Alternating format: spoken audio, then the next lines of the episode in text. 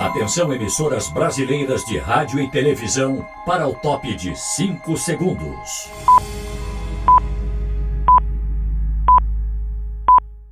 Segundo informou esta noite o DNER, são boas de um modo geral as condições de tráfego nas principais estradas que servem a Guanabara.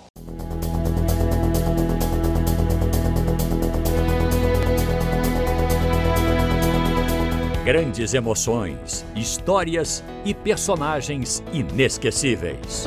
No ar, Memória Aberte, especial TV anos 70.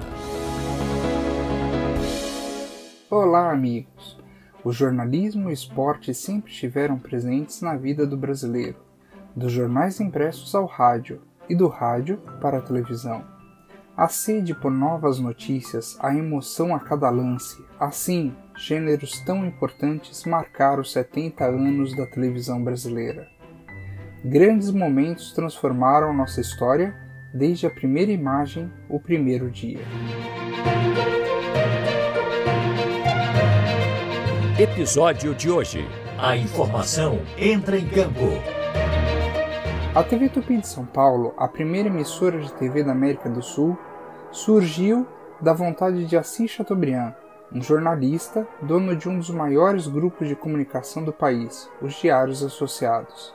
Revista o Cruzeiro, Diário da Noite, Diário de São Paulo, as rádios Tupi Difusora e uma centena de veículos de imprensa.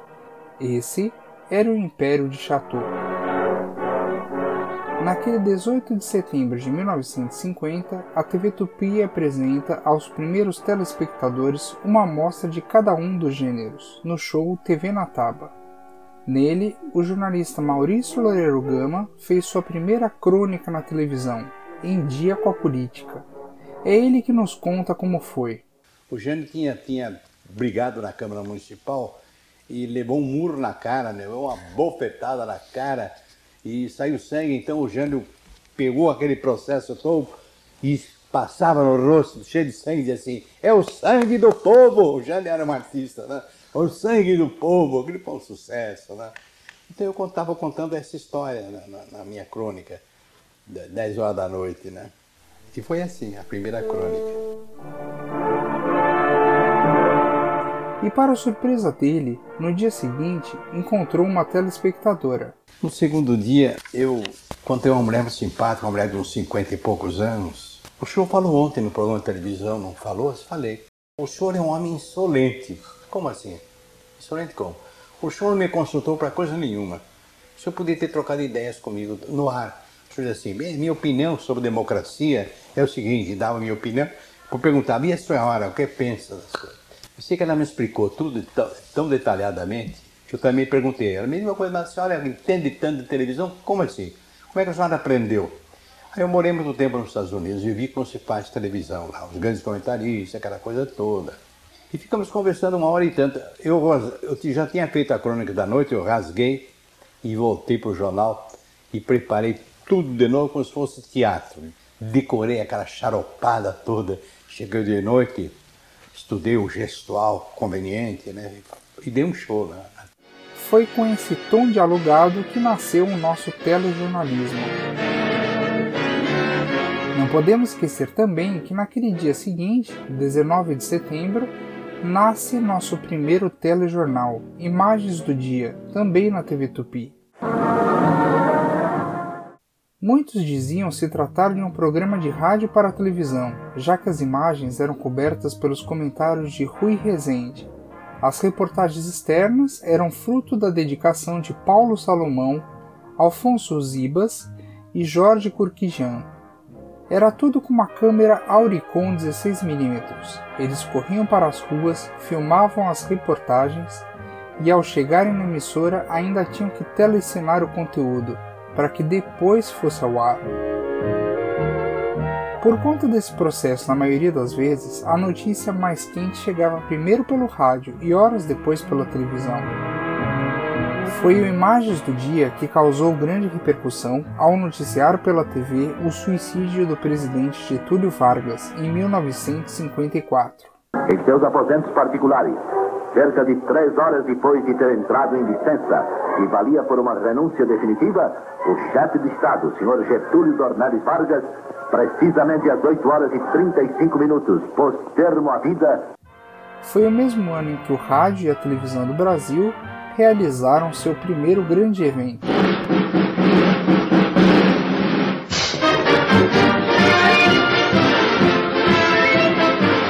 A festa do quarto centenário de São Paulo. Ó São Paulo, meu São Paulo, São Paulo quatrocentão. Ó São Paulo, meu São Paulo, você é o meu torrão.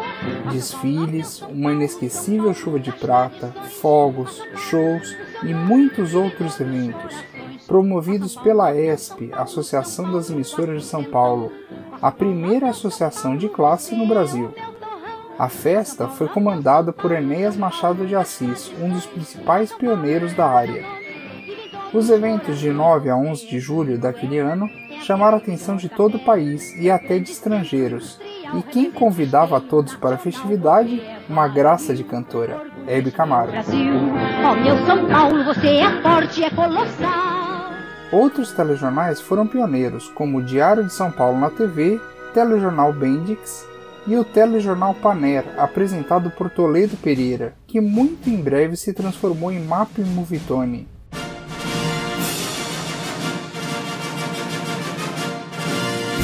Toledo Pereira já era muito conhecido no rádio, com o grande jornal Falado Tupi, dirigido por Corifeu de Azevedo Marques. Sobre o Mapping Vitone, como o nome já diz, era patrocinado pela grande loja de departamentos, o Mapping. Mapping, venha correndo, Mapping, chegou a hora, Mapping, é liquidação, liquidação no Mapping.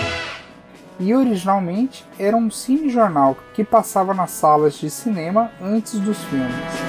Foi também apresentador do Mapping Vitone Roberto Corte Real. O jornalista era um dos principais do rádio, sendo que na televisão foi conhecido por uma curiosidade. Apresentava o programa com gravata borboleta, o que chamou a atenção do público. Ele, além do rádio e da TV, teve uma forte ligação com o mercado fonográfico, tendo lançado nomes de sucesso como Maísa e Roberto Carlos. Irmão do humorista Renato Corte Real, Roberto lançou músicas, algumas traduzidas pela filha Roberta, como Esqueça, interpretado pelo rei. Esqueça se ele não te ama.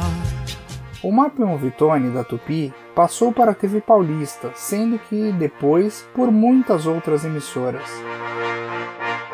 E quem mais fazia telejornalismo? Os nossos primeiros repórteres, uma dupla que entrou para a história. José Carlos de Moraes, mais conhecido por Tico Tico, com seu jeito irreverente e sotaque caipira, como gostava de ressaltar, e Carlos Espera. Inicialmente suas reportagens eram feitas em São Paulo, algumas em película, outras ao vivo. À medida que a tecnologia se aperfeiçoou, os repórteres fizeram até fora do país. Aqui estamos no setor francês de ocupação em Berlim enfrentando uma temperatura de 10 graus abaixo de zero, a fim de proporcionar esta reportagem que batizamos de Natal Cristão, Natal Pagão. Tico Tico foi à União Soviética, enquanto Carlos Espera chegou a se jogar em frente ao carro de John Kennedy para ter uma notícia exclusiva sobre sua vinda ao Brasil. Eles entrevistaram grandes personalidades como Carmen Miranda, Fidel Castro e muitos outros. Foram responsáveis também pela cobertura da inauguração de Brasília pela TV Tupi em 1960. Grande era o júbilo da multidão. O doutor Juscelino Kubitschek dificilmente consegue chegar ao balcão da Praça dos Três Poderes. Estavam presentes governadores, ministros de Estado e altas autoridades da República. No mesmo ano, juntos com Maurício Loureiro Gama, apresentaram o Edição Extra, primeiro telejornal vespertino do país.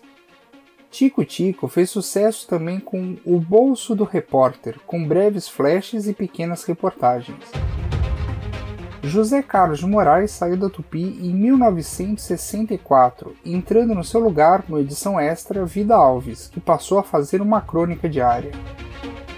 Ela fez parte de um time de mulheres dedicadas ao telejornalismo, como Edith Gabus Mendes, a primeira repórter de rua, e Branca Ribeiro. E voltando à dupla de repórteres, e Carlos Espera? Além do sucesso na TV e com a Ronda dos Bairros na radiodifusora, Espera foi um dos pioneiros da TV Cultura nos anos 60, quando o canal ainda pertencia a Cis Chateaubriand. Ele, infelizmente, morreu cedo, com 36 anos, sendo que hoje é nome de uma das ruas laterais da sede da TV Cultura em São Paulo, assim como Vladimir Herzog, outro grande jornalista da emissora. Paulo Bonfim, Ribeiro Filho, Alfredo Najib, foram outros nomes que se destacaram nos primeiros telejornais da TV. Assim como Murilo Antunes Alves e Elian Saldo, que depois de décadas dedicadas ao telejornalismo, ficaram marcados pelo popular Jornal da Tosse da Record, na época emissora de Paulo Machado de Carvalho e Silvio Santos. Voltando aos anos 50, um programa marcou definitivamente o modo de fazer telejornal. Sim, o repórter Enzo. Aqui estão as manchetes de todo mundo e as mais importantes notícias locais. O seu repórter Esso lhe é oferecido pela Esso Brasileiro de Petróleo e pelo seu revendedor Esso. O mesmo formato com apresentadores diferentes em cada região, como Calil Filho em São Paulo e Gontijo Teodoro no Rio de Janeiro.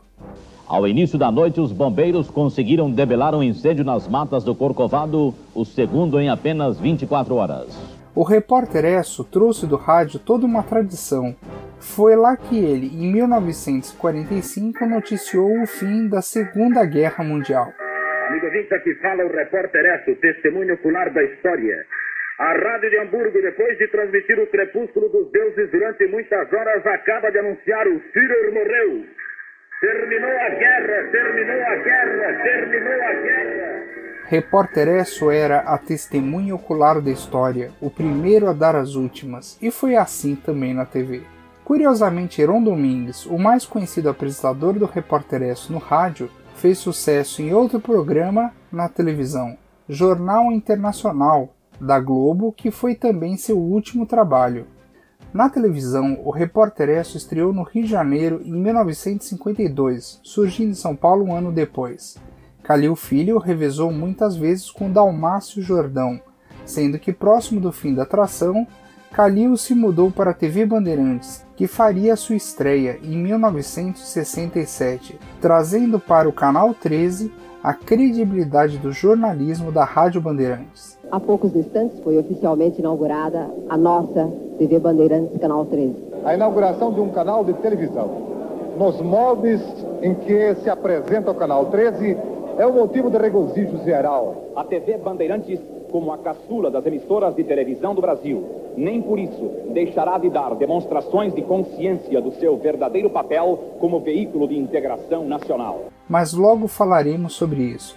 Ainda sobre o telejornalismo dos anos 50, o gênero havia se consolidado, todos os canais produziam seus telejornais. Momentos de grande comoção nacional foram noticiados, como a partida de Francisco Alves, o rei da voz, e da cantora Carmen Miranda. Adeus, adeus, adeus, cinco letras que choram. Estamos apresentando Memória Aberte, especial TV anos 70.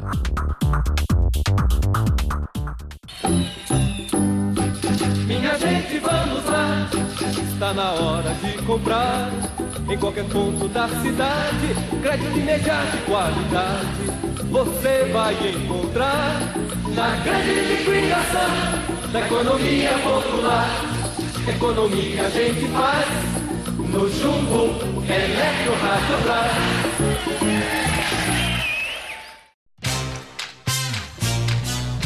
Memória Aberte, especial TV anos 70.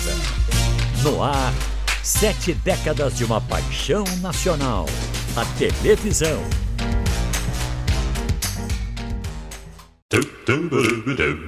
Muita atenção você aí que estava querendo uma nova emoção. Fanta, Fanta, Fanta Limão, Fanta Limão. Você agora vai beber Fanta Limão, Fanta Limão. Um sabor natural, que gostoso que é. Um sabor refrescante, que gostoso que é. Fanta Limão, Fanta, Fanta. Um sorriso em você. Voltamos a apresentar Memória Aberte, especial TV anos 70. E o esporte? O gênero também teve espaço desde o primeiro dia da televisão, 18 de setembro de 1950. É, 1950. Um ano que o mundo voltou os olhos para a Copa do Mundo no Brasil. O futuro país do futebol naquele ano perdeu para o Uruguai, de 2 a 1. O evento aconteceu meses antes da inauguração da TV. É!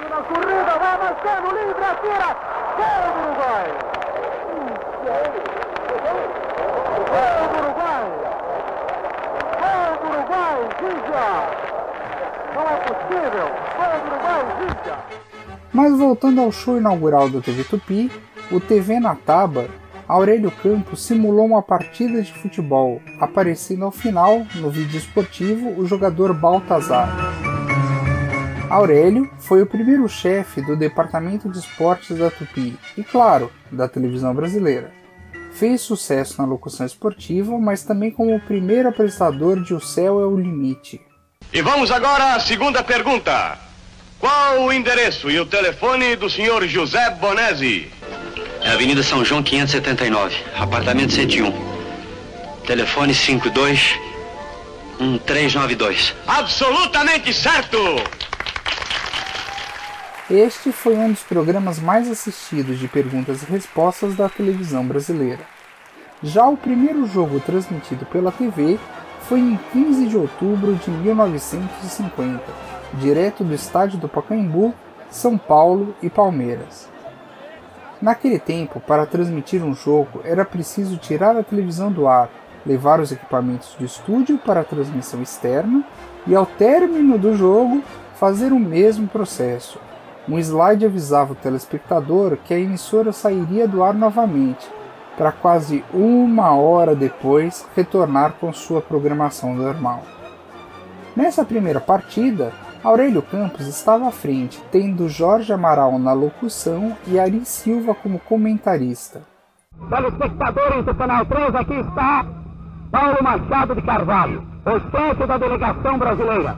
Uma curiosidade: o estádio do Pacaembu, onde aconteceu a partida, se chama hoje Paulo Machado de Carvalho. O Marechal da Vitória, como era chamado, foi um dos principais incentivadores do esporte na televisão chegou a comprar briga junto com os colegas da área porque os times achavam que a frequência dos torcedores nos estádios ia cair se todos os jogos fossem televisionados.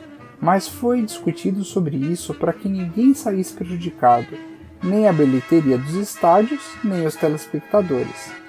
Ainda nos anos 50, muitos nomes fizeram esporte na TV. Profissionais como Geraldo José de Almeida, Raul Tabajara e Wilson Brasil. E no Rio de Janeiro, Ari Barroso atacava de apresentador, músico e locutor esportivo. Atenção, parte Flamengo para o ataque por intermédio do Pochucano. Este entrega a Maneca. Maneca na boca da meta para Ademir. Vai chutar, Ademir. Chutou. Eu não quero nem olhar. Graças a Deus a bola passou raspando as traves. E havia também Léo Batista, que inicialmente era apresentador do telejornal Pirelli na TV Rio. Agora confira sua aposta na loteria esportiva. Jogo 1, Vasco da Gama 1, Flamengo 2. Bom, em São Paulo, Rebelo Júnior, o homem do gol inconfundível. E Walter Abraão teve grande sucesso a partir dos anos 60, no lugar de Aurélio Campos na Tupi. Pelé nos últimos 2 de 40. Atenção, senhores. Mais uma grande expectativa. Pelé, direto. Gol de Pelé! Ele concretiza todos os seus sonhos. O homem é abençoado por Deus, senhores. Coisa incrível acontece nessa partida. Havia também Silvio Luiz, que era repórter de campo, além de ator e filho de uma das principais garotas propaganda do Brasil, Elizabeth Darcy. Tira de bola do Fifinho para a corrida lá no meio da Vadeir em cima do Idemar. Pode mandar o charuto daí, olho no lance. Minha Nossa Senhora! Pelas barbas do profeta Eli Coimbra! Muitas conquistas no esporte. Éder Joffre no boxe.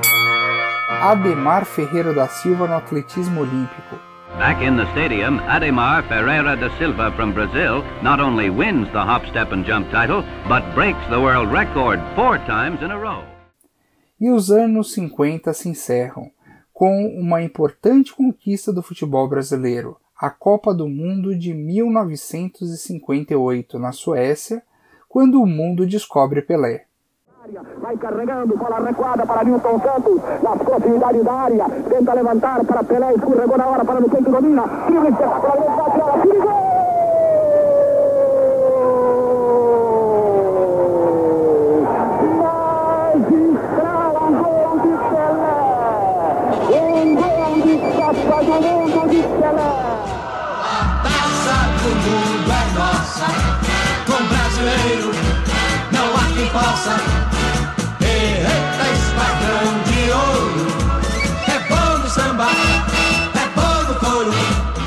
Ainda sobre a década, no final dos anos 50, chega à presidência da República Juscelino Kubitschek.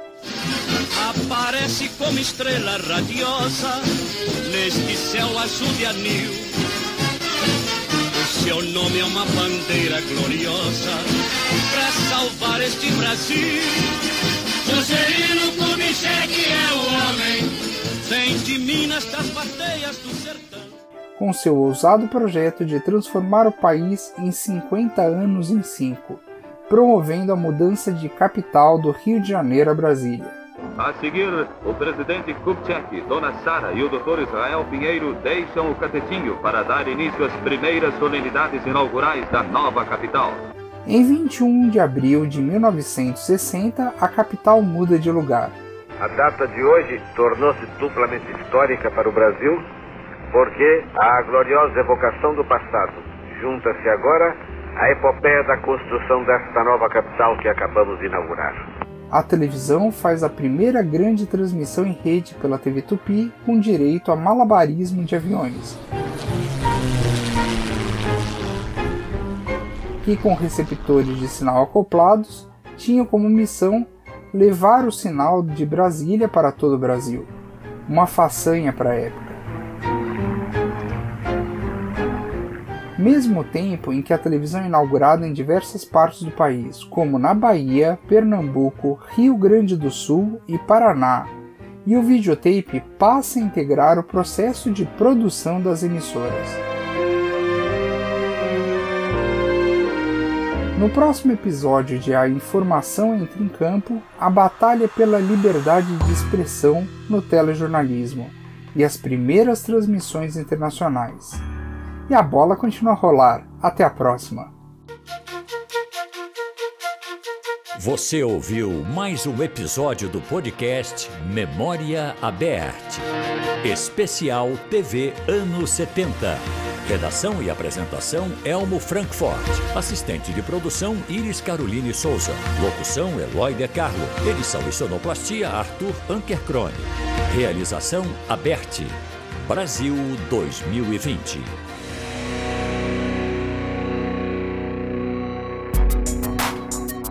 Conheça mais sobre o Memória Aberte.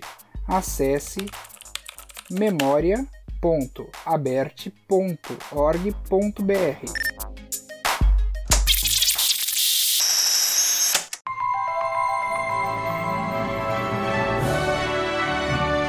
Uma produção After Hour Multimídia.